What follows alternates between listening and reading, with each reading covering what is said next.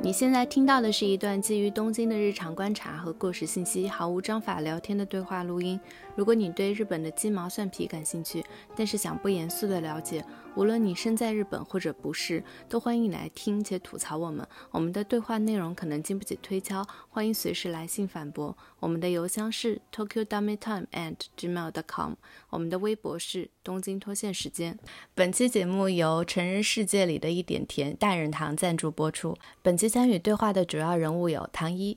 周三，很久也没有两个人一起录音了。我们这期要来聊什么呢？我们这一期要聊一些关于性的杂谈。对的，我们俩录这期其实也挺巧的，就是这一次的我们的赞助找到我们的时候，正好呢，我们身边也在经历类似的这样的一些事情，所以我们觉得还挺巧的，所以就借这个契机聊了一下这个话题。最近我们的确是遇到了一些类似的事情。最近，嗯，是有跟这个跟这个话题有相关的一个个人的一个小故事。但我不知道唐一周围是不是这样的，反正我的一个体感是呢，嗯，在我周围的朋友的圈子里面，就大家在大概在这个日本的这个社会里面工作，大概到第三年、第四年的时候，嗯，多多少少都会有遇到一些精神上的这样的一些压力，然后会被医生告知说你这个可能是属于抑郁症。但这个事儿我觉得有意思、值得被拿出来说的一点在于呢，就当我跟朋友们去聊的时候，大家就会分享 度过这种。比较不安的状态的一个解法啊，我朋友就是非常直接，特别好笑。然后他就跟我说，他说啊，看医生嘛，看医生，但是也不一定有用。但是我建议你去干嘛呢？就是你可以去试一试，就是呃有一个东西叫做女用风俗。然后那个是那个时候是我第一次听说，哎，女用风俗这个东西。女用风俗用一个比较文雅的说法来说呢，就是请这个男性来服务女性，然后有一些性的一些需求。这个女用风俗呢，我之前也有日本朋友去。用，然后他跟我说了之后，我就非常兴高采烈的去网站里面研究。补充一点点，就是我们今天说到的这个风俗业里面，根据日本的规定，都是不能有呃这种呃进入式的行为的，这个是违法的。然后在不进入的这个领域范围外的服务，目前是对日本人是合法的。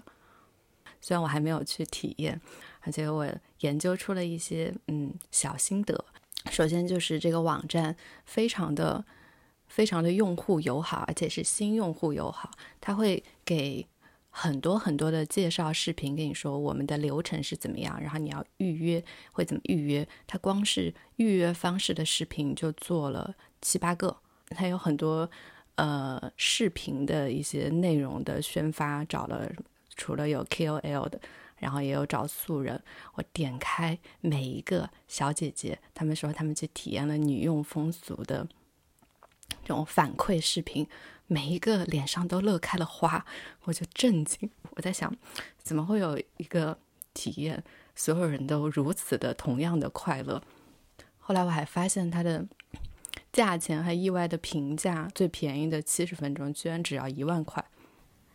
一万日元大概就，如果你去便利店打工一天，所以有一个体验过的一个一个女性，她就说，呃，刚开始的时候那个男性就说你要选什么项目，他就非常的自然的说你只需要给我按摩就好了，所以他就享受了一个非常正统的只有精油推背的一个七十分钟的精油推背，然后暴睡了七十分钟，感觉也非常的开心。我是惊讶他们会这么大胆的去做一些宣发，因为印象当中这种可能是属于灰色地带，而且就算做宣发，应该也是会做的比较的隐秘，有点像在你酒店门口撒小广告。他们去做这个宣发的时候，他用了很多现在时下比较大家时兴的这种营销手段，比如说你刚才讲到的 KOL，就是网红嘛，然后他找的就是 YouTube 上面真的很有认知度的那种粉丝量很高的那种网红。然后就堂而皇之的，呃，就是正大光明的请这个网红拍视频，然后就邀请这些人到他们家，而且他们对这些人的一个命名不是说啊这个是风俗行业从业者，而是给这些人取了一个专用的职业用名，叫他们性治疗师。所以我觉得这一点倒是我第一次知道的。关于就是女佣风俗的这个话题出现之后呢，那个时候我就开始意识到哦。原来在这么一个高度分工的 这个社会里面，这个东西它也可以成为一种手段。我看他们网站上的一个介绍是，现在在三十三四十岁左右的女性中，非常的非常的普遍。然后他们就是东京做的，就全日本做的最好的女用风俗的品牌。他们有新开一个现子的项目，是让这个女用风俗课里面从业的性治疗师也只选三四十代的，甚至把他们治疗师的那个年龄层也做了分细分。就我们现在目前的就只做年轻的，然后开辟了一条比较成熟的线。所以我觉得真的是这个行业是发展的很不错，所以才可以这么细分。我跟唐一，我们之间也会聊，就说那其实相对起来，在日本，它你去看性这个一个相关的东西的话，它就有很多种的方式。那女用风俗可能其实也是其中一种。就国内的话，它可能没有这样的类似的一个内容，但其实大家在比如说面对这种职场的抑郁，或者是说生活当中现在普遍这些年龄大家都会有的一些问题的时候呢。其实性有些时候虽然大家不谈论，它也是大家的一个 解决的一个手段。我之前然后跟周围的朋友、女生朋友大家聊了很多，然后其实发现周围基本上每个人人手都有一两个情趣用品。然后呢，刚好问问下来，发现好多人就会选择大人堂。上次我们不是遇到一对情侣嘛，然后我们就说我们最近的。就说到大人堂这个牌子，然后他们就惊呼：“哎，我们正在用这个。”所以原来就是在大家生活中，这样的玩具是非常普遍存在的。我感觉也是，就是感觉我们国内可能不会大家这样子去谈啊，女用风俗或者是怎么样。但是呢，就是比如说你说到类似的手段，就可能确实这种被大家称为这种情趣品牌的这样的一个玩具，它其实也是大家会比较用的一个。常用的一个东西，所以我们也得讲一讲我们这个赞助的这个产品。就我觉得，就是大家讲到情趣用品的时候，可能有一部分听众朋友，大家没有用过这样的一些情趣用品的品牌，所以大家会觉得情趣用品可能是多数是发生在 异性之间的。但这个大人堂它主打的是面向于女性，就是取悦女性自己的这样的一个品牌。你可以理解为女性她自己用它也可以达到一定的一个快乐程度。然后你听它的名字，其实你就知道它名字比较可爱嘛，叫大人糖。所谓的大人糖，大人的糖嘛，就是它的寓意就是成年人世界里的一点甜。当他们来问我们要不要合作一起做一期节目的时候，我们也去研究了一下他们的一个产品。那他们旗下呢，主要是有三类产品。嗯，唐一来说一下吗？啊，它旗下三个产品从名字到外观，呃，看起来都真的很可爱啊。一个是豆豆鸟，一个是小海豹。呃，一个是兔子月，它们分别是鸟，然后小海豹还有小兔子的造型，然后它的形状都是马卡龙色的，然后就非常非常的软，然后上手也很可爱。刚好他们这个品牌成立的时候，这个产品打出来也得了一些非常好的设计奖，所以它造型上是我自己是还蛮喜欢一个非常亲切的感觉。我大概听到女用情趣用品这个。概念呢，大概很多年之前，但那个时候大家经常都是通过一些段子带出来的。什么段子呢？就会说，哎，我我买了一个就是那个情趣用品，第一个是不知道怎么收这个快递。会担心说，那我在家里就是忘了收。就之前经常有朋友说，哎，我把它拿出来之后，然后忘了收，然后可能被家人看到了，或者家人看到之后默默给你摆了出来，然后当时大家就会讲，就是有一些比较让人尴尬的一些造型。但我们这次去研究这个大人堂的产品的时候呢，就会看到他会比较强调说，在它的这个产品的特色上面的一个主要的点呢，就在于，呃，就算你把它摆出来。它可能也不会太跟你的这个室内的空间违和，而且它不会让你那么频繁的想到性的器官。比如说，就刚唐一说的那个呃小海豹这个产品嘛，产品就很像是，其实很像是一个摆件，而且甚至他推荐说你可以放在床头这样的，像这样的女性情趣用品品牌呢，它就是。完全是重视女性的需求，然后重视女性的自我愉悦。我觉得这也是我发现这几年的一个变化吧。就像刚刚周三说的，以前说到情趣用品，都会觉得它是两个人用的，它是一个辅助型的，然后甚至是一个人的时候就没有办法发生的一些场景，但是现在呢，所有的说到情趣用品，所有的场景就变成了个人，然后重视自己。我觉得这是一种非常不得了的新变化。但我觉得在对这种个体需求的回归里面，可能重视到女性的需求这一点，嗯，我觉得更加的重要，因为其实，在性关系的这样的一个过程当中。男性的需求，他可能一直在很多年以前，他都是占这样的一个主导地位。很想小声说一下，甚至于女性在跟另外一半在进行亲密接触的时候，她也不一定能获得快乐。她逐渐被看见，然后被认识到，然后被认可到，然后到现在我们能这样子光明正大，甚至我们可以来做这样的一期节目去谈论这个话题。我觉得确实是现在社会在进步的一个一个表现。讲到说，为什么这个女性她可以通过使用这种女用的情趣用品获得一个这样的一种所谓的快乐的一个体验呢？实际上是因为在整个的阴蒂组织当中，它有八千多条神经末梢。比如说我们在使用这个小海豹的时候，它可以通过这种声波吮吸，由外到内的刺激到这整个组织当中的一个神经末梢，然后这种其实给到你的是一个最。简单纯粹的生理性上的一个快乐。我在大人堂的店铺底下又看到一些评论，就比如说啊，一瞬间大脑空白，感觉脑海里在放烟花呀，或者比如看到了宇宙呀。我觉得，嗯，这种这种评论看起来，一个是让人感觉很神往，一个是我自己一看这个评论，个人的一个感受是，嗯，这一般是跟男性在一起的时候是不会感受到的。对不起。这个点我觉得能够解答为什么性能够治疗这个抑郁，因为它给你提供的是一种纯粹、简单，然后又高效并且强烈的这样的一种愉悦感。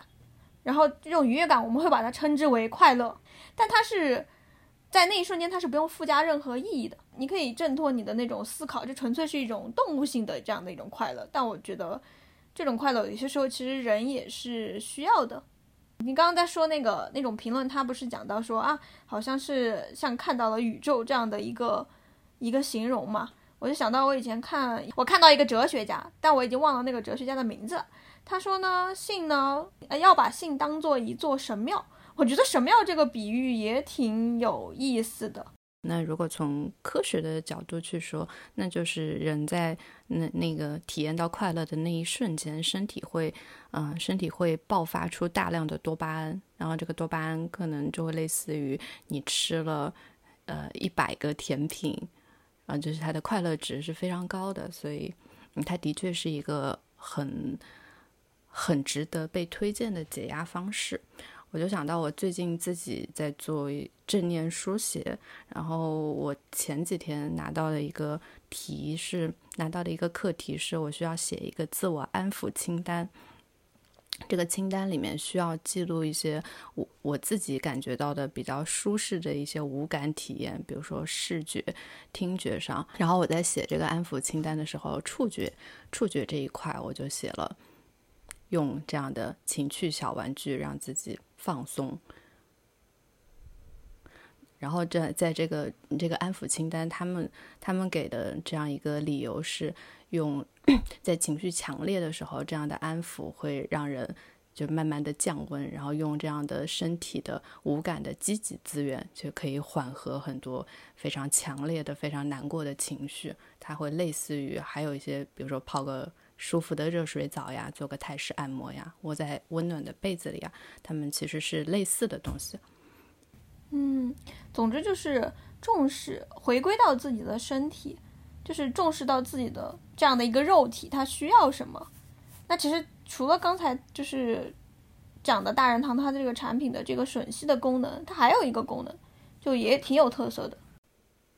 嗯。还有的功能是入体功能，小海豹它的头部是刚刚说的这样吮吸功能，它的尾部呢就是入体，你就把它纳入身体里边，它有一个自然的、非常贴合女性的身体构造的一个向上的 U 型的曲线，它进入这样身体之后，可以非常自然的贴合女性的敏感点，会它是模仿这样一个手指的微微上翘的这样一个弧度跟速度，所以就会很快的。可以让人有全身过电的感觉，啊，正如小海豹它的啊，正如小海豹它的名字，英文名叫 G Spa，它就是像一个全身的一个 SPA 一样。如果就是有朋友听了我们今天关于这个东西的介绍，呃，关于它的介绍，然后想购买的话，大人堂也给我们提供了一个相应的优惠。那由唐毅给大家介绍一下这个优惠，请你快速介绍。那现在有两种方式可以拿到专属优惠。第一种是在淘宝搜索“大人堂旗舰店”，私信客服报暗号“东托”，东京脱线时间的东托，领领就可以领取专属优惠券，原价是三百五十九元，优惠到手价两百九十九元。同时下单备注“东托”呢，又可以。额外获得价值一百五十八的礼品，具体内容可以看我们的 show notes 简介。另外还有一种方式是直接在我们的 show notes 里找到跳转链接或者复制淘口令购买，两种方式都可以得到一样的优惠哦。然后海外的朋友们，这次大人堂也给大家准备了能够在海外购买的链接和优惠码，价格和优惠呢？跟国内稍有不一样，具体的话也请大家看这个链接这个部分。好的，然后我们进行了一个简单的产品介绍之后呢，我们就来，既然都说到性的这样的一个享受的一个部分了，其实我们就可以聊一聊，因为我们在日本也是生活蛮久了嘛，就是关于日本和性这个话题，我觉得不管是对这个话题有没有了解的人，大家其实都会有自己的一些想法，还有一些相关的一些印象。如果说到日本和性的话，首先我可能会就会马上想到日本的 AV，然后会想到非常多走极端的猎奇 AV。第一个，它的指向是非常单一的。之前记忆就是日本的一些社会新闻，比如说什么艺人出轨啊这样的一些新闻，都是在一些非常奇葩的一种场景之下，然后这个这个人他不仅仅是简单的出轨了一个人，他可能是出轨多人，然后。然后这种不仅是出轨多人，他的这种性的表达非常的直接，然后另一面在他的家庭当中性的表达又是非常的压抑的，就这些东西的感觉杂糅在一起。但实际上在日本体感，我会感觉除了刚刚讲的这种非常割裂的状态，它所有的天平的两头的中间，其实还有各种各样的不同的状况，然后各种不同的选项。就比如刚才我们其实讲到了 A V 这个东西。然后 A V 的话，我不知道你看过没有，就是 A V 有一段时间，在我周围的朋友当中，我们讨论的是那种女性向的 A V。然后那个女性向的 A V，我记得有一家特别有名的公司，知道的人应该知道。但那家的一个特色呢，就是他去拍这个女性向的 A V 的时候呢，他会把它拍的像一个日常生活的小短片一样，然后把性当做这种小短片当中一个部分。就是很像是你在日常生活当中，你会发生的一个小片段，只是说这个男主呢是他精心挑选的，而这个男主呢永远不像在那种男性向的 AV 里面，就永远只是全程只注重性的一个表达。然后这个公司的 AV 它其实是很受欢迎的。我以前有段时间也在找女性向的 AV 看，然后就看了看那个公司的 AV，然后我有 两个感想，第一个是。日本男的原来这么讲礼貌，他们就是随时随地都在哎，我可以这样吗？然后随时随地都在谢谢，然后他的讲礼貌，从他回到家的那一刻，然后讲到下床的那一刻，你就觉得还挺好笑的。然后第二个是我觉得还也还挺好玩的，就是我感觉它真的很像一个纯情日剧，然后补足了一般日剧不会。去演的那一部分就是非常私密的场景，好像会真的会比较生活化。就是我只是觉得那那里面的男的他们都挺优雅的，就是他们的这种女性向的一个 AV 的话，他其实经常选的那种女主，他会挑的那种女主跟那种男性向 AV 里面的女主就真的还差别蛮大的，就是有点像是你在街头找过的一千个普通人。他可能就好像考非常考虑到了这种观看者的一个需求，我觉得这也是他比较有意思的一点。我们俩之前其实聊过嘛，就会觉得说，呃，一方面觉得电影它可能受到一些现实因素的制约，所以它可以拍拍出这样的一些比较多的一些内容，但其实它可能也是某种程度上它也是现实的一种反应。就除了电影之外，我们其实在日本的现实的这种空间里体会到的跟性相关的内容，它也不是单一的。也不是只有就是啊，比如说一些什么风俗行业啊，在街头拉你啊，这样的一些 这样的一些东西的。之前情绪不好的时候，就会基本上每个月一次，定期去新宿的一个脱衣舞的表演的地方去看表演。里面是一个很小很小的场地，然后，嗯，我去的多的时候是还没看日本。因为新冠还没有开放的时刻，所以人也不多，甚至去的女性基本上没有。但是我每次去看，为什么能在那里感觉到治愈呢？就是里面每一个舞蹈者都能在他表演的时候非常自如的去表达自己的身体的非常美的部分。他虽然有一种有一点禁忌，但是是一种非常恰到的、非常恰当的竞技感。刚好我最开始去看这个脱衣舞表演的时候，是自己还有一些身材焦虑。去看的时候呢，刚好他的那种不是特别所谓完美的身材，然后在那里发光的那些时刻，就治愈到了我的身材焦虑。我。有好几次就坐在那个会场哭，就感觉在那一刻我就不去想，就完全放下了这些东西是不是男性凝视，我也完全不在意周围去看的那些大叔呀、老头子呀，他们是什么表情。我只是觉得，我只看到了这样一个女性，她真的在为自己的身材而骄傲，而真的在闪光。而且我特别喜欢里面的一位演员。他跟别的演员都不太一样，他的年纪比较大，快四十岁了。我看的其中一场是他出道十三年的一个小型的纪念演出。演出的时候，他先穿着暴走族的衣服，但骑着一个小型的儿童学步车到台上站起来，凶神恶煞的把在场所有人都骂了一遍。在所有人都一脸懵逼的时候，他突然呢又换上了笑脸，然后开始了他的舞蹈表演。那一场我真的是觉得惊为天人。这个姐姐呢，她也有自己的铁粉，这些铁粉每次都到场。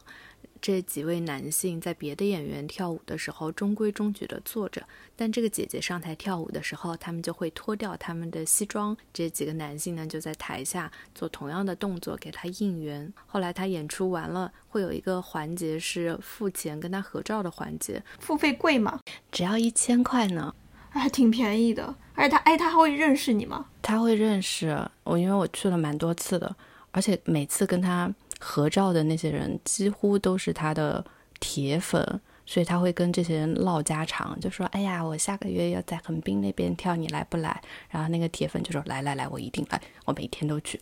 哎，我比较好奇，就是这样的一些铁粉之类，他都是像你一样的女生吗？还是说可能宅男会比较多一点？我觉得都不像是宅男了，都是大叔级的人物，而且听他们的聊天，他好像已经。追了这个演员，追着看他的演出，追了好几年了，算是一个正常的上班族。哎，那他会有，比如说你会想要去跟他寻求一些，或者是你觉得你能寻求到跟他私下的一些联系吗？我有关注他的 Twitter，然后他的 Twitter 是有欢迎，就是各各位可以去参加他的什么生日会啊什么的。在看脱衣舞之前，我总觉得这是一个比较灰色的产业链。接触了之后，我发现其实这个领域也是很阳光，也是很日常的，就让我想到大人堂他提倡的也是情趣的阳光化。性是人正常的需求，就像人渴了要喝水，饿了要吃饭一样，是非常正常的。所有人都无需对性抱有羞耻或者抱有偏见。其实我的工作当中会接触到很多跟现在看起来是叫做软色情。我我一开始接触这些职业的时候呢，我还会比较担心，就会会有一种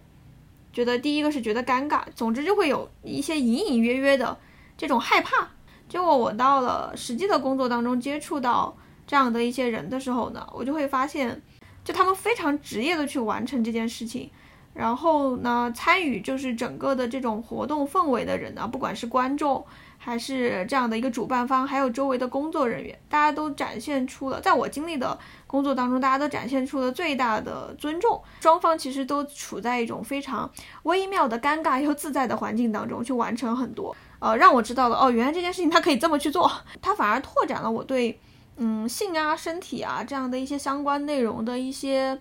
认知吧。我觉得你刚才讲的大人堂，它在品牌理念当中提到的阳光化，然后性是人正常的需求，嗯，不用对性抱有偏见，这一点确实挺契合的。嗯，这个就让我还蛮感慨的，因为其实我们来日本也蛮长时间了嘛。那我们关于这个性的很多的现在的认识呢，嗯，以前在国内的时候，那个时候年纪还比较小，周围的环境还没有像现在一样发展这么多，所以整个的体感还是，嗯，谈论这种话题是比较限制的。但其实，比如说现在有像大人堂这种品牌，它也在做这样的一个推广的这种事情，我觉得其实已经进步蛮多了。关于这个性的这样的一个认识。就是有没有什么发展的一个过程？到日本来之后，会感觉之前在国内的那种想法，还有那种体感都被打破了。是觉得在国内，其实我过我生活的那段时间，其实我感觉还蛮难谈论的。一个是呢，就是可能在成长过程当中，你受到的关于这种性的相关的一些教育，或者说性的相关的这种话题场景。嗯，也不是说没有机会去学习这种性知识，你肯定是有机会去学习这种知识的。但是呢，关于他的一些更多的，比如说他在实际生活当中它究竟是一个什么样的面貌，还有包括你如果跟身边人在你的家庭、在你的学校当中去谈论这种话题，它可能就不是一个相对宽松的一个环境。我回忆了一下，我一直嗯，我都没有跟别人说过，但是我特别羞耻于谈论我的性启蒙是日本，它有一个。日本呢有一个之前还蛮火的一个 H 漫画的画家、漫画作家，然后叫新条真由，然后他画了一系列的霸道总裁。嗯，这么说好像不太不太合适，但是现在看起来就是一些霸道总裁强奸故事。然后呢，那个漫画是当时我在漫画店的角落里面的杂志翻到在连载，哇，然后就真的，它故事情节太刺激了，给了我很多震撼。到现在我在听一些霸道总裁的故事，总会感觉到有一种嗯很熟悉，但是又很羞耻的那种复杂感，可能就是跟这个这个启蒙有关。现在想真的是很糟糕，因为里面的那种男性形象。然后里面的亲密关系的形式都是非常灾难级级别的，然后每一个都是追妻火葬场。对，其实我其实真的，我觉得真的要怎么说呢？感谢这期节目，就是我借思考这期节目，我我们要聊的内容的时候，我也去回忆了一下，在我生活当中对于性的一个表达。然后我第一个感觉呢，就是关于性的这种东西，你可能第一次接触到它，看到它。就在我过去的成长环境当中，他可能不是通过一个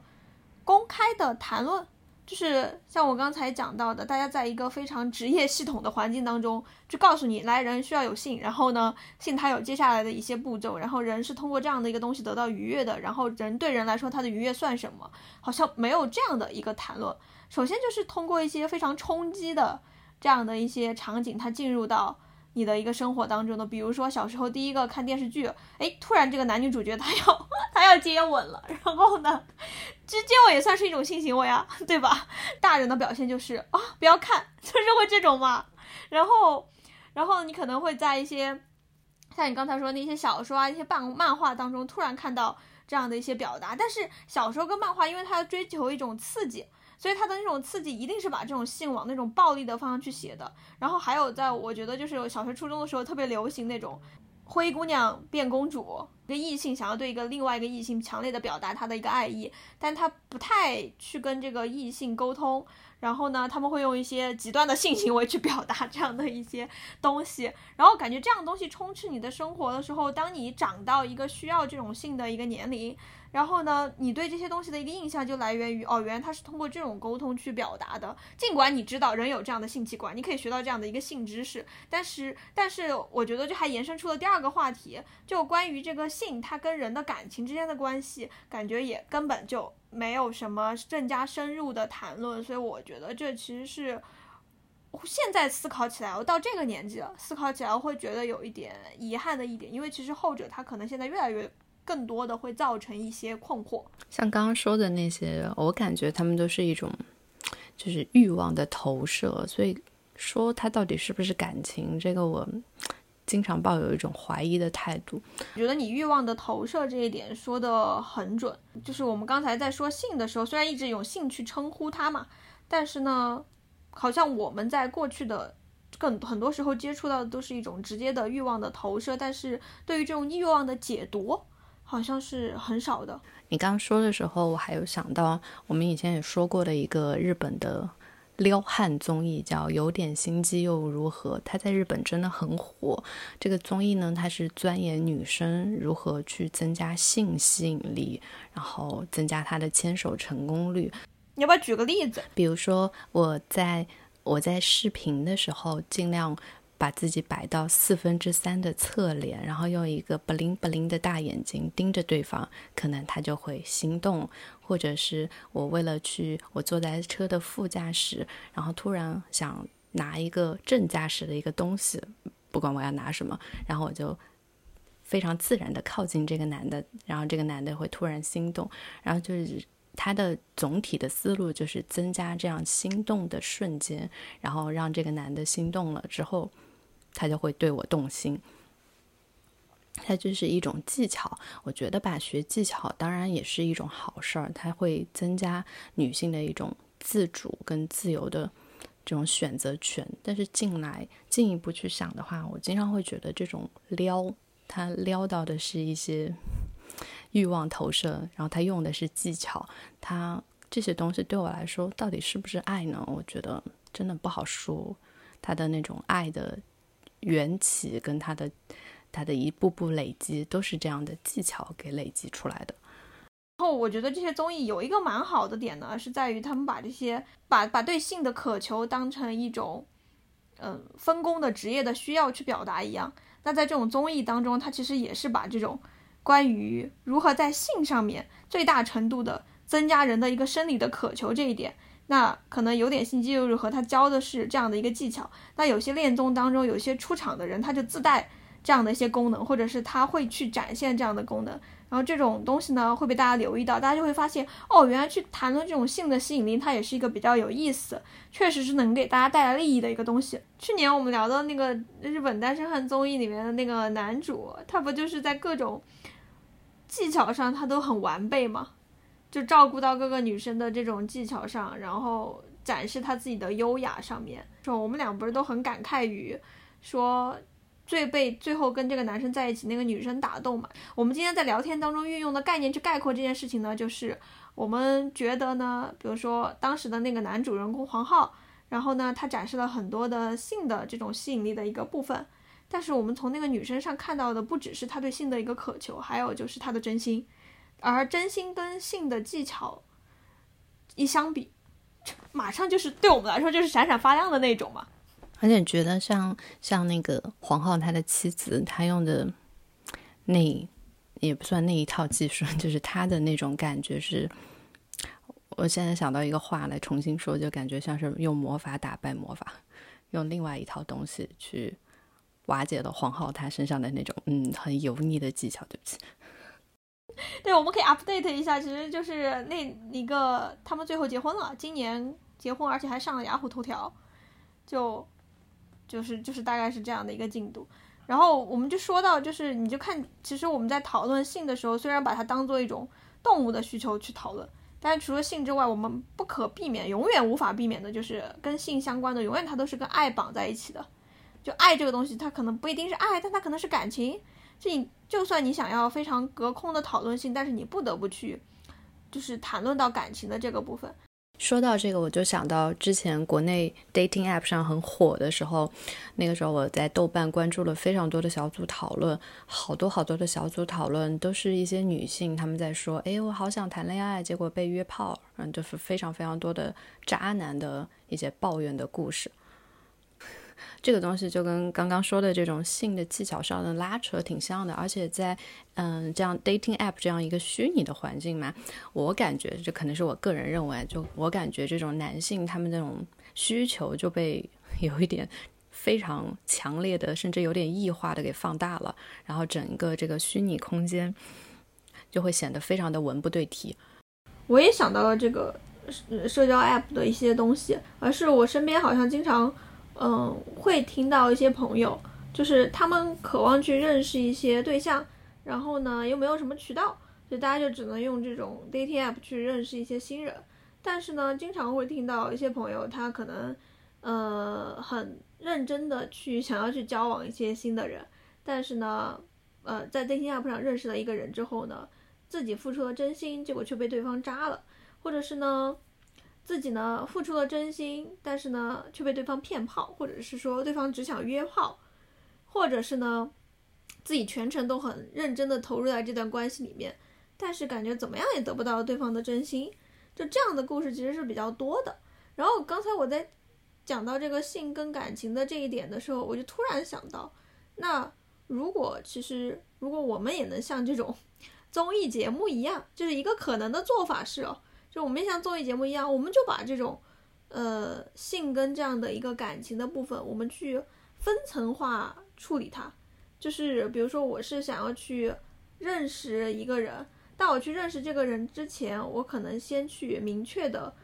呃，对自己的需求进行一个探索。我究竟是想要在这个人身上获得的是，首先是长期的关系、短期的关系，还是性的需求？那长期的关系当中，我是希望。简单的认识他，还是说就是不仅跟他有这样的一个呃性的这样的一个需求之外，还希望就是他对我付出感情，还是说我只需要从他身上得到感情，还是说我身上我其实也不需要跟他得到感情，我只需要认识他。就如果我们有这么一个分层化处理的过程，是不是有可能会减少我们在这种？嗯，故事当中可能会受到的伤害呢？因为我通常在听到我周围的人他们受到伤害的这些故事的时候，我其实第一时间听到觉得蛮心疼的，就站在一个第三者立场上去听这个，很多时候感觉很多女生，大家是在淬火，对某一个东西是有渴望的，所以抱着这种渴望跳进了面前的一团浑浊的这种火中，然后大家又通常会觉得感情这种事情是很难处理的，你遇到什么人也是很难控制的。今天在聊到这个，其实当我们可以把这种性的需求跟感情的需求去分开的时候，我都可以这么以技巧去谈论它了。那我是不是可以也是去训练一下？因为我其实想到，可能在那些故事当中的这些朋友，感觉他们的共同特点也是大家其实没有太多的经验，没有太多的机会去练习，嗯，或者是说被教导，然后去练习去训练自己在这件事情上的一个。处理的方式，很多时候一上来就很懵逼的，就你接触一个人，然后大家都觉得我要以善待人，以良善待人，以真诚待人，但是其实真诚不是解决所有事情的一个做法。我们是处在一个复杂的社会。我从你这一点就想到，我之前嗯在上一次的写作训练里边有一个挺影响我的写作训练是价值排序训练，然后它会呃有一个。小清单，这个清单上面有二三十种价值，就比如说你把父就家庭看的最重要，还是把工作看的最重要？然后我当时选的是我把就是认识一些新鲜事物放到最重要。我把这个写完了之后，我豁然就一下开朗了起来，然后我大概就明白了为什么以前在。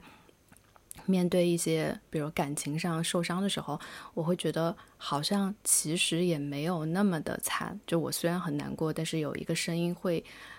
就好像在那个内心非常开心的跟我说：“你的好日子来了，你可以认识一个新的人了，就可以体验一些新的新的情况和新的关系了。”就有可能是。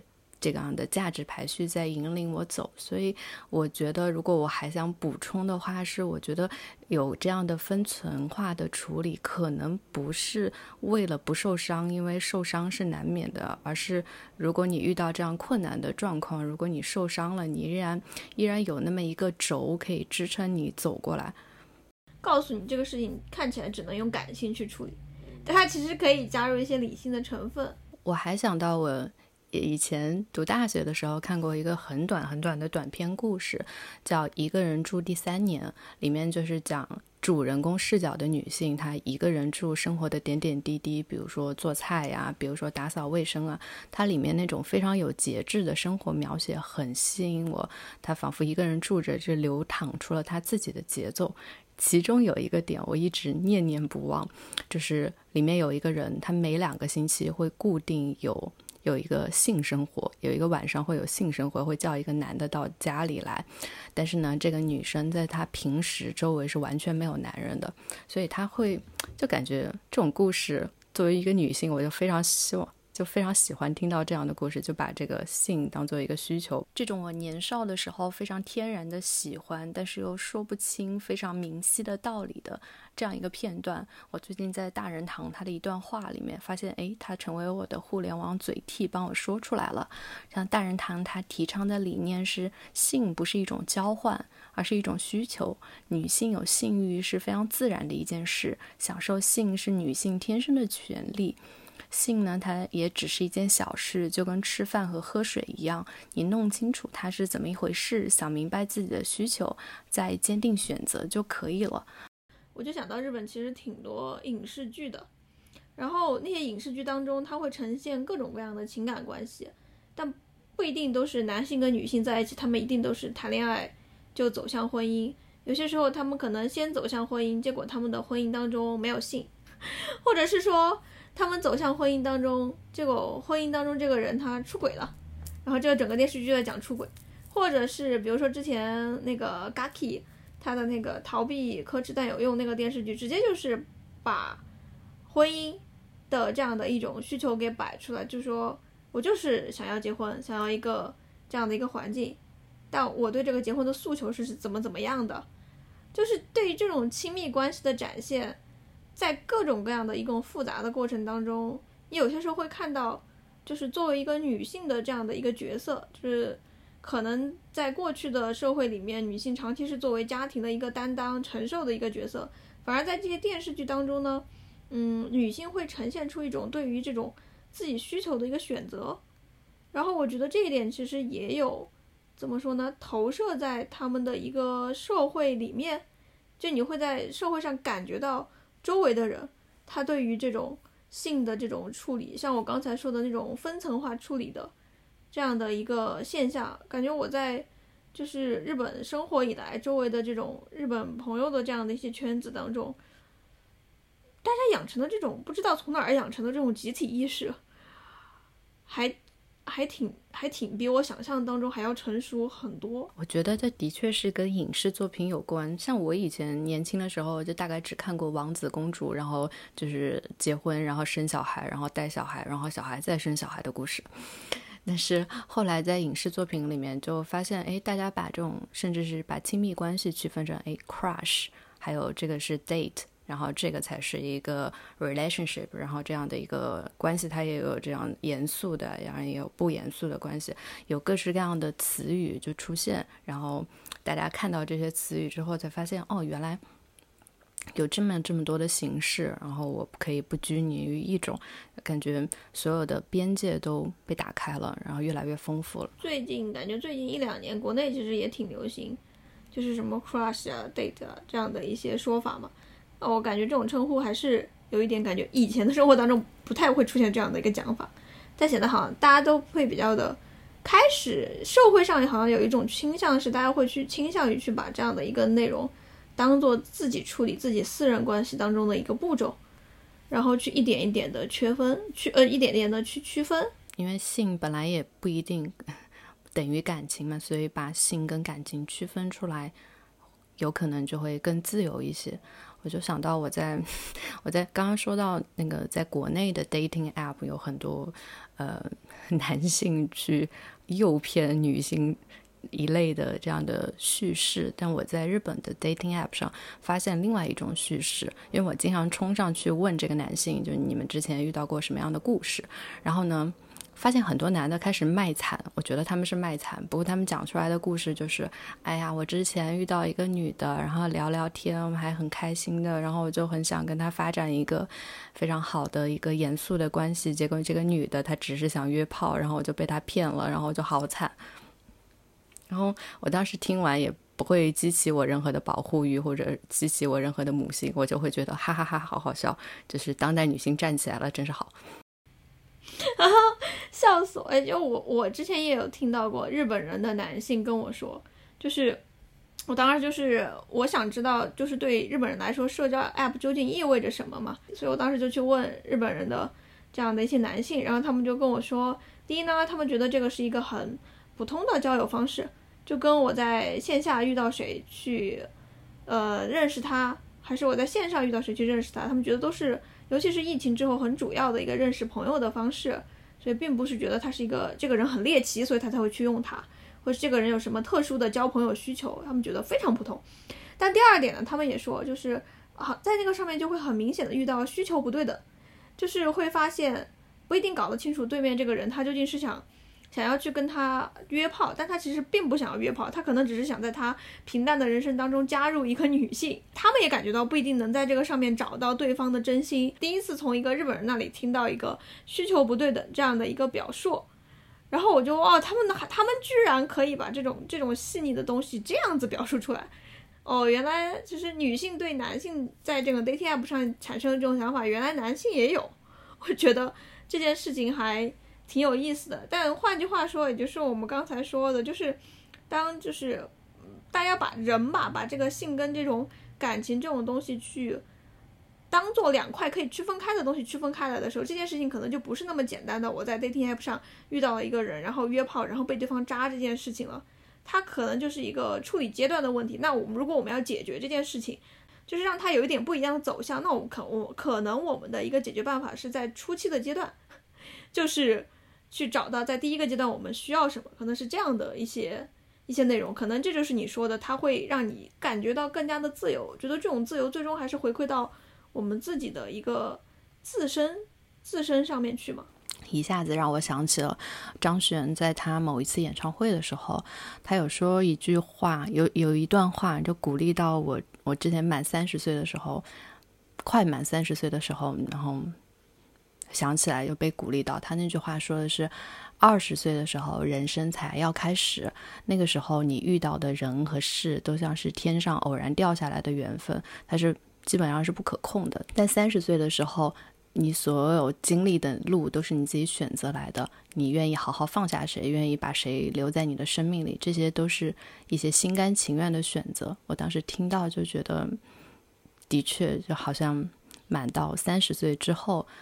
越来越有更多的选择权和自主权，越来越有那种自由的感觉了。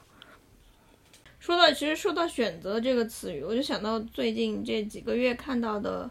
在日本吧。我看到了一些女性结婚的一些新闻，我就发现那个新闻里面很有意思的一点就是，嗯，那些女一他们会爆出来的新闻都是一些，比如说一些事业女性，比如说之前有一个女主播，呃，一个很有名的电视台女主播她结婚了，然后大家都在祝福她，然后你一点进去看啊，这个女主播的年龄她是大概三十五岁左右。然后我在看到那个年龄的时候，可能是因为我在中文语境下接受到的一些讨论，我们会这两年会反复的谈到说三十岁、三十五岁，或者是你虽然不一定在三十五岁，但你可在进入到三十岁前面的那个阶段的时候，大家都会讲，那你到这个年龄要做什么事儿，然后又会跟你说女性有什么最佳生育年龄啊等等的，就是会有嗯一种长久的关于女性她应该在这个年龄段做什么，比如说。她应该在这个年龄段有一段感情，有一段恋爱，有会有这样的一些，嗯，在你的成长环境当中存在的这样的一些话题。但当你看到，哎，在这个另外一个社会里面存在着这样的一种女性，她可能到了她的一个事业的黄金期，但是，嗯，她不是在一个非常年轻的年纪，她去选选择了自己的一个婚姻，并且。周围大家也是比较松弛的去接受一个，那可能到了这个年龄阶段，他再去开始开启人生的第二阶段的这样的一个例子，那这种他也会鼓励到，比如说像我这样的普通人，我就会觉得我也可能会有勇气去践行，我再自主的去选择我自己的这样的一个生活。像你刚刚说的这种，会觉得他们是，嗯，女性女性生活的样本越来越多，然后慢慢的去突破一些既有的道路，也去解一些一些解套一些刻板印象。然后我就想到我之前看到的另外一个。我觉得很有意思的讨论，就是大家一直都是在反刻板印象，但是我看到一个讨论是说，刻板印象是很难反掉的，因为大家都会有一个这样一个刻板印象，所以，啊，说说那个话的人，他是觉得刻板印象的样本越越来越多会更好，越来越多的刻板印象，然后你就会发现，哎，这个女性她离婚自己一个人带着小孩，她也挺好的；这个女性，哎，她选择不结婚，她也挺好的。所以我还蛮，我还蛮希望这样的女性刻板印象的样本越来越多，甚至亲密关系的样本也可以越来越多，嗯，甚至可以没有亲密关系。就是我对这个提法我可能不太同意，但是我对它的内容是同意的。你要去硬着，就是让一个人扭转他的认知，或者是去扭转一个社会的认知，没有任何扭转的可能性，因为大家都是从现实当中获得的这样的一个看法。但是当这样的例子越来越多的时候，那大家的看法可能它就会自然改变了呀。所以我们今天在这里讲这样的一些啊，日本它有这样的例子，那个例子，我们看到这样的例子，我觉得我们也是在提供一种我们见过的可能性，也许。我们的听众里面会有人听到了这一点，大家像我们一样会觉得，下一次遇到这样的事情的时候，我可以这样子去做，但不代表我们就觉得我们的说法一定是所有事情的解法了。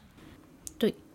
说到这里的话，就因为我们提到说，女性她不一定要卡在你使用女用情趣用品这件事情呢，她也是正视自己的需求，呃，也不一定非要去跟异性才能够获得一个性愉悦。我们觉得这个其实也是一个跳出框架的一个做法呀。其实呢，这次大人堂找我们的时候呢，我们有去研究过他产品平常做的一些东西。他们平常呢也会在这个国内呢开一些线下空间，开一些线下店。我当时去看到他们线下店的时候，我就觉得还蛮有意思的，因为他们可能会做一些 pop up store，然后呢会用一些比如说艺术作品的这样的一些方式，然后呢去给这个呃到场的人，嗯，去给他们宣传。呃，关于这样的一个让他们感受到这样的一个产品，然后这个是一个比较有意思的一个做法，我觉得。然后其次呢，就是他们平常也会开一些，比如说面向面向女性的这样的一些讲座哦，嗯，他们会听听到，呃，他们会开一些这样的一些讲座，然后去聊一些关于两性的关系，然后还有一些妈妈跟女儿会去参加。就我觉得他们做的这些东西的话，其实也就是在拓展大家对这个认识的这样的一个边界。除了线下社群，当然它还有线上社群。我最近就加入了他们的线上社群啊，比如说像四月份搞了三场卧谈会，这些卧谈会的主题呢，我觉得都有可聊的地方。比如说有一场叫有一场叫亲密关系中，你觉得独处重要吗？又是怎么独处的？当然，另外一部分呢，就算不加入社群的话，也可以在公众号和视频号看到大人堂做的很多科普。他们做了非常多有关性的科普，形式也很多样，里面有漫画，也有好看的插画，还有一些关于女性意识的，感觉是基本上相关的方方面面都有囊括到。其中有一篇我最近看的很喜欢的，叫《你的家里至少藏了七个有关身体的秘密》。这篇文章呢，是引导读的人通过做家务。或者是通过观察家里面的日用品来联想和探索自己的身体，比如说它里面写，当你看到时钟的时候，你就可以想时钟是一种提醒，它提醒你应该做一个乳房的检查，然后就开始讲乳房的一些基本的安全知识。然后我读的时候就在想，啊，原来我还在可，原来我可以在日常生活中这么去，嗯。让自己的身体跟周围建立一些连接，因为大人堂我们看资料说，可能在他们做这个线下空间之前，国内好像很少有会去做这种就是情趣用品或者性相关的这样的一些商店的。那他是为了践行他的情趣阳光化的品牌理念，他去做的这个商店嘛？那我感觉在日本这一块的话，光是情趣用品店本身，它其实也也有很就已经有很多这种比较新奇的尝试了。你有见过什么比较有？有意思的，在日本这边的一些例子吗？我自己其实还蛮喜欢逛情趣用品商店的，因为店里面总会发现一些莫名其妙的东西，而且他们的产品的开发速度非常的快，你可能隔几个月过去就会发现一些你之前没有见过的，好像有用，好像又没有用的小玩意儿。嗯，如果感兴，如果大家对日本的情趣用品的商店内部感兴趣的话，之前网飞有一个节目叫《人家性大不同日本篇》，它就展现了里面就日本情趣行业相关的产品开发，还有店铺，甚至一些呃男优女优的一些访谈。那里面介绍了一个秋叶原的。大型情趣用品商店，那个商店像一个密保馆一样，它每一层每一寸空间都摆满了各种各样的东西。然后，比如说一个震动棒这样的产品，你可能会一下子想象，好像可能它就摆了一墙吧，啊，有不同的品牌的震动棒，但是它实际摆了很多很多墙，然后每一款每一款产品它的大小尺寸就是。看过去只有一点点细微的不同，但是他们每一个每一个型号每一个功能就细分的非常的夸张，可以说是。哎，我觉得你提的那个综艺也挺有意思。那个综艺它其实是一个韩国综艺，韩国主持人去日本探访娱乐产业的，不是日本自己拍的。我觉得首先这个跨界就挺挺好玩的。然后他去到的刚才你说到的那个商店呢？应该是在秋叶原的，好像是所所谓的世界最大的一个成人用品店。就这个节目里面，他还有讲到，他有采访一些 AV 女优嘛，就问他们怎么从业的，然后在这里面家人是怎么看待的。其实说到这个，我就想到一个跟 AV 女优没有什么关系的东西，就日本以前有一个很有名的女星叫谭蜜，你知道吗？我看过不少写真集。就是他的经历是，他有出演过很多成人电影，然后他也是那种写真偶像。我当时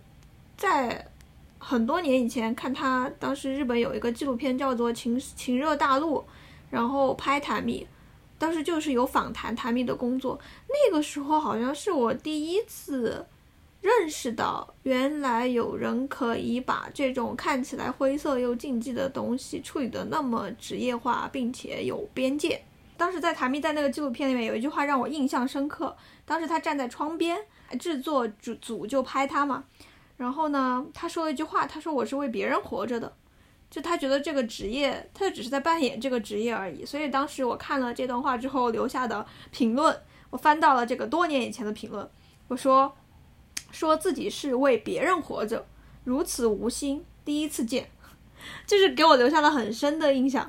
就我觉得就是这种。色情产业的，呃，这种从从业者也好，还有包括其实我刚才讲，我在工作当中也会接触到一些跟这种色情有擦边球的职业，某种程度上，他们的这种对于这种禁忌话题的这种，呃，对这种稍微有一点敏感，可能会处理的比较尴尬的话题的这种处理的方式，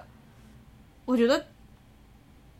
是对我作为人的一种理性的鞭打。听下来，像谭蜜这样的工作已经高度的专业化了。然后，像无论在这个性产业里边，无论是这样的演员，还是他的产品和空间，其实也有类似的高度专业化的感觉。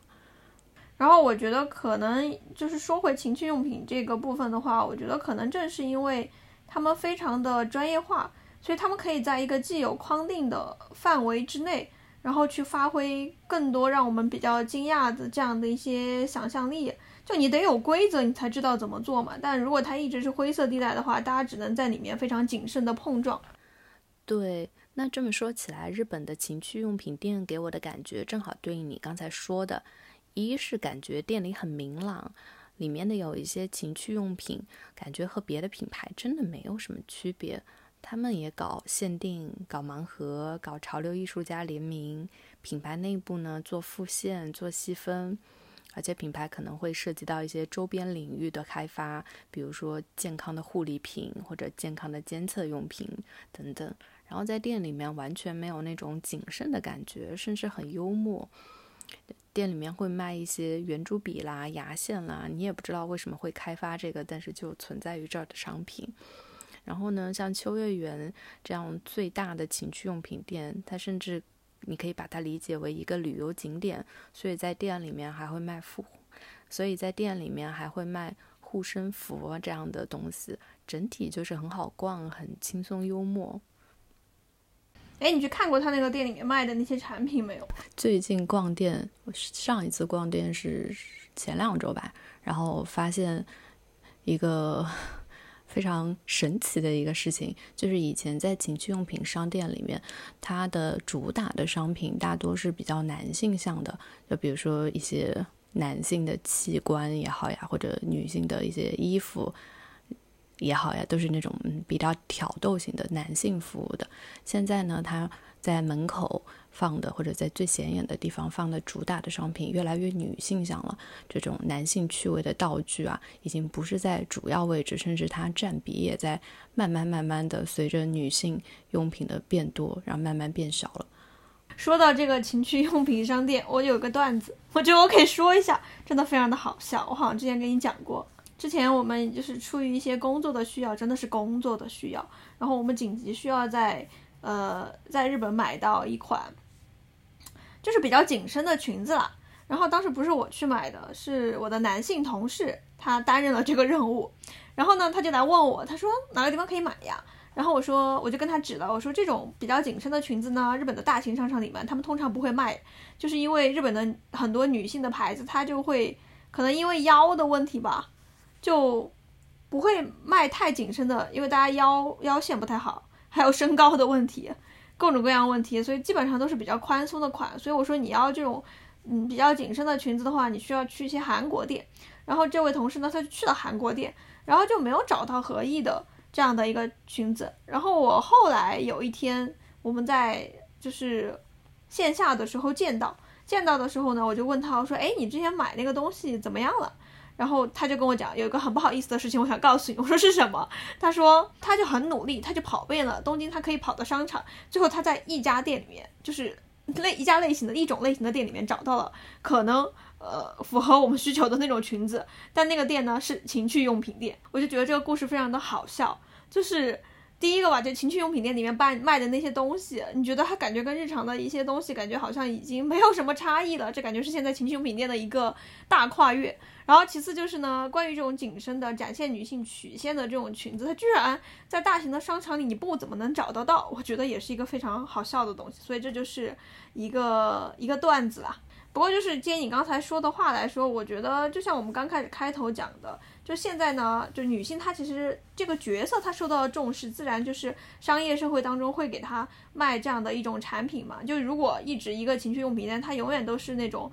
以男性生殖器作为主要的这样的一个。嗯，卖售卖的商品的话，其实也就是之前大家会说的那种概念，就是还是这个商业市场还是以男性为主的。那你要推动这个市场向前走，就还有很多的路要走。但现在呢，既然会有一些面向女性的这样的一些商品出现，其实我觉得也是一个比较好的一些事情吧。而且其实说到就是使用感上面的话，嗯，这种男面向男性的这样的一些呃玩具啊之类的，它其实。呃，也不一定对女性就是那么的好，对吧？对我，我以前被送过那种非常男性、男性器官造型的情趣用品，然后第一个感觉就是这个硅胶呀，它做的那么多褶皱，真的是很难清洗。然后呢，它真的是非常的塑料，非常的、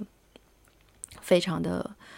不柔软，所以呢，就用起来就会觉得莫名其妙。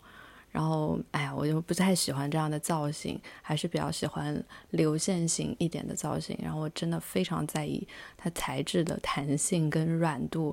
呀，就不能接受那种特别塑料感特别强的，然后特别硬的那种，摸起来特别难受的。我就摸在手里就觉得很难受了，更不会拿来使用。而且还有一点是我很在意它声音大不大，因为一一方面是我自己就很讨厌那种。很大的马达声，然后一方面我就觉得这是一个本来就是应该很舒服、很愉悦、很私密的事情，然后再配上一个很强的马达声，我觉得会破坏那个空间的很空间的很舒适的氛围，所以我会很很在意，很多次考量这个马达声到底大不大，给自己一种比较安全的感觉，嗯，不要被不要被震动给破坏掉。那我们就要说到这次赞助我们的品牌大人堂这个品牌，它不是主打的是女性向的这样的一个情趣用品嘛？那它可能在这两点上呢，它就是做了比较多的考量，感觉就比较适合。呃，如果我们对这个声音还有空间有这样的一个要求的话，它其实可能正好符合我们的一个需求。那总的来说呢，它的这个产品其实刚开始开头我们已经讲过了它的几个主要的功能，还有呢就是首先在这个触感上面，它选用了这种食品级的硅胶，嗯，就像婴儿的奶嘴一样，就是它是很贴近我们的肌肤的，并且它是全身防水的，所以其实大家用完之后，可能在清洗上面，你担心的不是清洗的问题，你可以直接拿它去冲洗。它冲洗是因为它的那个呃以前的以前的。别的情趣用品，他们可能的充电是一个插入式的充电口，然后像这一款小海豹，它是没有插入式，它是磁力充电，所以它是整个一体包裹的，所以冲洗起来也非常的方便。然后刚刚说到的震动的话，这款小海豹它声音还很少，它是不超过五十分贝的，所以比如说你盖上被子的话，使用就完全不会有人注意到，嗯，这边有一个东西在震动，所以可以。我觉得这种可能比较适合于就是大家多人居住的一个场合，尤其是我们开头说到很多人他是跟家人一起居住嘛，那他也可以满满足大家的一个需求，对，可以默默的一个人偷偷的快乐。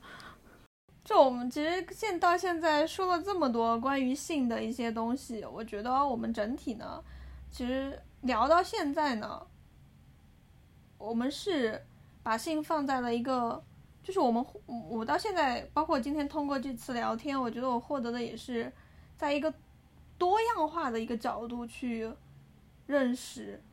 关于性的这个东西。不管是我们刚才聊到的，嗯，对性的看法也好，呃，享受性的方式也好，嗯，对这个性的需求、感情层次的处理也好，还有他我们跟我们自己的情感关系也好，感觉其实我们最后的这样的一个指向都是。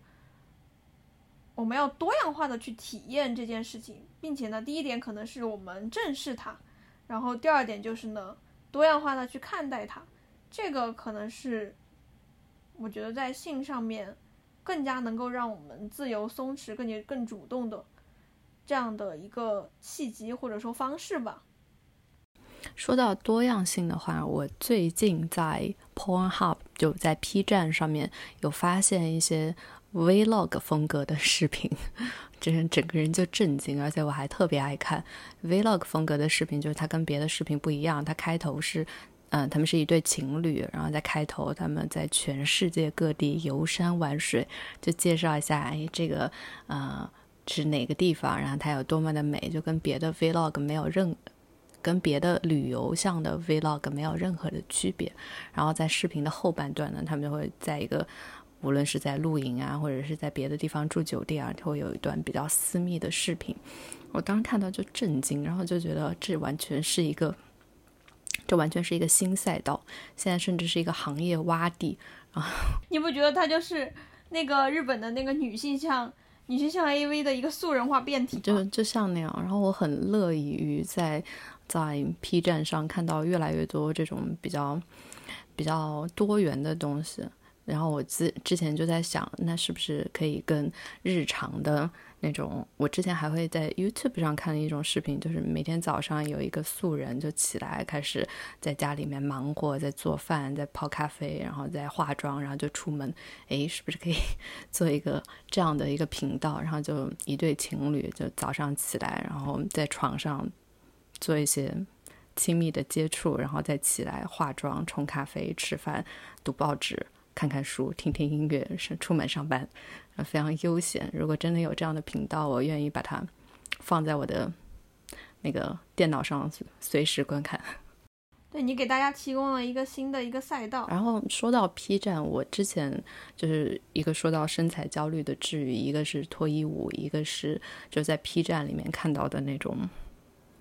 真的放下很多尴尬，然后真的去享受。性和直面性的瞬间啊，那些呃，大部分都是情侣的人，他们的那种非常畅快的那个感觉，我看到的时候，每次都会感觉非常动容。我也是在看这个 P 站的时候，开始慢慢的学习，就从别人的那样的呃表情和别人的那样的体验中，开始学习到放下紧张跟羞耻感，然后学会在亲密关系里面去袒露自己。然后这也回馈到了我的日常生活，也会在日常中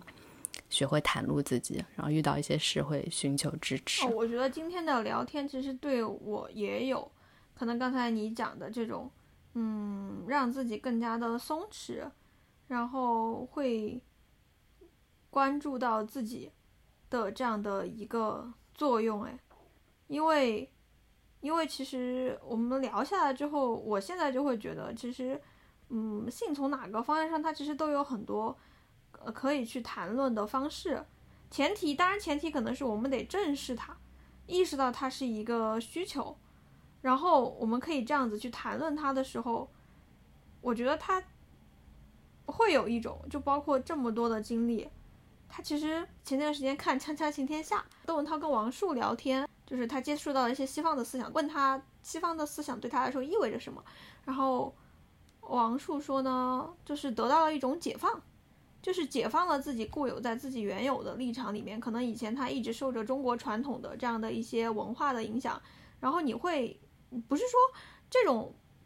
不够，而是说呢，当你只看到一种东西的时候，你就会觉得这个东西就是。这个你看到的世界的全部，但当你看到哦，原来在另外一个社会当中，他也有另外一种看法的时候，他就会解把你把你从那种固有的单一的这样的看法当中解放出来。你会知道这个世界是多元的，然后从中间你会去重塑你自自己的一个价值观，然后又重搭自己的价值体系，最后进行一个主动的选择。然后我觉得他说的这个点，其实就有点像是我们今天在谈这个性的过程当中，我们谈了这么多多样的一个例子，它其实也是。对于我们自己关于性的这个感受的一个解放，最终它回馈到的不一定是我们今天讲的这些例子，也不一定是说要指导我们去体验很多不道德的、不规则的这样的一个感情，它反而是能够帮助我们去正视这样的一种很抽象的这种人的感受，然后通过正视这种感受呢。我们可以在中间找到更适合我们自己的方法，因为不一定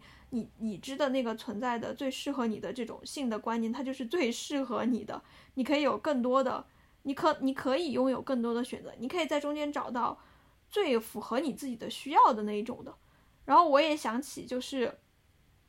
我其实我的经历也有影响到我嘛。我在工作当中，除了刚才讲的，就是一些呃。就是一些网红之外的话，我也会接触到，就是很多二次元的内容。其实我觉得日本很多二次元的呃一些东西，比如说游戏之类的话，之前我同事就在讲，他觉得这个东西好像是跟人的这种性癖是有关系的，所以就是他觉得很多二次元的游戏，就是他那天恍然大悟的说了句：“哇，你不觉得二次元游戏就是针对很多人的？”呃，就是细分的人的性癖吗，满足人的就是这样的一种性癖啊。然后我觉得他这个概括还挺经典的，就这个并不是一件什么，我们讲这个并不是说啊，这个是一件非常不好的事情、不好的东西，而是说呢，当你把这种东西当成一种正常的吃饭喝水这样的一种嗯需求并存的话，你去处理它的时候，它会更加的自然，也会更加的。不紧绷，然后反而能够帮助你忽视到，在这种需求当中，你真正呃，反而能够帮助你寻找到，在这个需求当中，你真正需要去重视适合的内容，而不是一股脑的接受别人教育给你的这样的一些东西。所以我觉得，嗯，这个讨论呢，还有包括我们今天聊的这些东西呢，它可能也会持续的影响着我，就这样子。总结一下你刚刚的话，就是嗯，探索自己，从找到自己的性癖开始，然后获得解放。我感觉找到性癖是一个更加难的内容。其实你不觉得很有意思吗？人其实人来到世界上的时候，最熟悉的明明应该先是自己的身体，才是外界。但是可能现在现代的社会让我们嗖的一下能够接触到外界，反而忽视了自己的心身体究竟要什么。所以回归身体。不管从哪个意义上去讲，都是是的。然后我感觉，其实现在整个社会，大家女女性的认识也在慢慢走在这条路上，大家也在慢慢的改变视点，然后慢慢的以自己为乐，然后找回自己身体的主动权，然后探索自己愉悦的点嘛。所以，嗯，就无论是情感上还是身体上，好像似乎都是在往一个还不错的方向在走。我其实刚开始开头的时候，我们不是讲到性嘛？我说那个诗人说啊，性是一座神庙。我刚才在想呢，身体或者说自我，它其实也是一种神庙，神神圣的去面对它，去尊重它，去真正发现它需要的东西的时候，我觉得会有很多不一样的体验，这是一件让我觉得很有意思的东西。我觉得这种会觉得这种体验很有意思的时刻，它的那种这种体验的光就开始展现出来了，而且你。一旦会觉得它有意思，你就会了解到它不一定是纯安全的，因为我总觉得性也好，爱也好，它都不是一个纯粹的安全的东西。所以这也说，这突然让我想通了，就为什么我会觉得像那种 学习技巧也好啊，然后一些推拉也好，总让我觉得有点怪怪的。就是我感觉大家都是在往一个纯安全的方向考量，但是像爱呀、性啊，你可以把它当做一种探索，它不一定是。安全，但是你可以从中收获到很多别的东西。正好就连接到我最近跟别人的一个聊天，但这个可能非常的拔高，但我觉得可以说一说。看我看到有一个人讲说，就他觉得人跟人之间有这样的一些情感的连接也好，还有这样的一些关系也好，最终的目的不是为了获得关系本身，他最后是为了去完成自己。所以在这个关系当中，如果你能够全情的付出，甚至是粉碎自己，它也只是你你为了去完成自己所做的一种功课。通过这样的一些事情呢，最后反而能够带来对于我们人生的一种真实的认识。我觉得这个这种体验式的讲法最近其实蛮开解我的。所以，我虽然还没有去像我朋友说的去找那种女用风俗，但是。在在对决抑郁这件事情上，有了一点小小的自己的勇敢吧。就最后突然想到那个阿兰巴迪欧，他在《爱的多重奏》里面说：“爱不存在，爱是生成。然后爱它是一个对差异的容许，是共存和超越。它是主观对客观的战胜，是人类对时间跟空间的战胜。就是这种好像是在战斗，又好像不是在战斗的。”感觉突然想起来了，那我就自私的念一段。我前段时间因为想到这种方法，然后我写下来一段话。这话的末尾我说：“说我觉得我自己在经历一趟旅途，这条旅途是我个人的一个冒险，它需要我付出极大的勇气。但我现在觉得，我可能就像刚刚开始打开塞尔达，跳到海拉鲁的，就是。”寒冷的山地上就被冻死的林克一样，第一次看到深渊，我觉得不行了，我跳下去了。但是呢，我很幸运的没死，爬了起来。当我选择第二次、第三次向前走，嗯，我最终会找到跨越深渊的办法。所以这就是，嗯，一个一个体验式的讲法吧，大概是这样子。嗯，这一段很好。那我们最后还是要说一下。并且感谢一下这期给我们提供赞助的，让我们非常难得的有了这一期关于自己的精神感受的聊天的大人堂，成人世界里的一点甜。你说，其实就作为女生最简单的探索自己、了解自己的方式，我们可以就是从我们的身体入手。一些探索可以从最简单的身体行为开始，自己在自己的身体上冒险。就是这次我们和大人堂进行这期节目的合作呢，也是希望通过第一个提，通过提供我们的经历、我们的观点，鼓励大家去坦诚的面对性。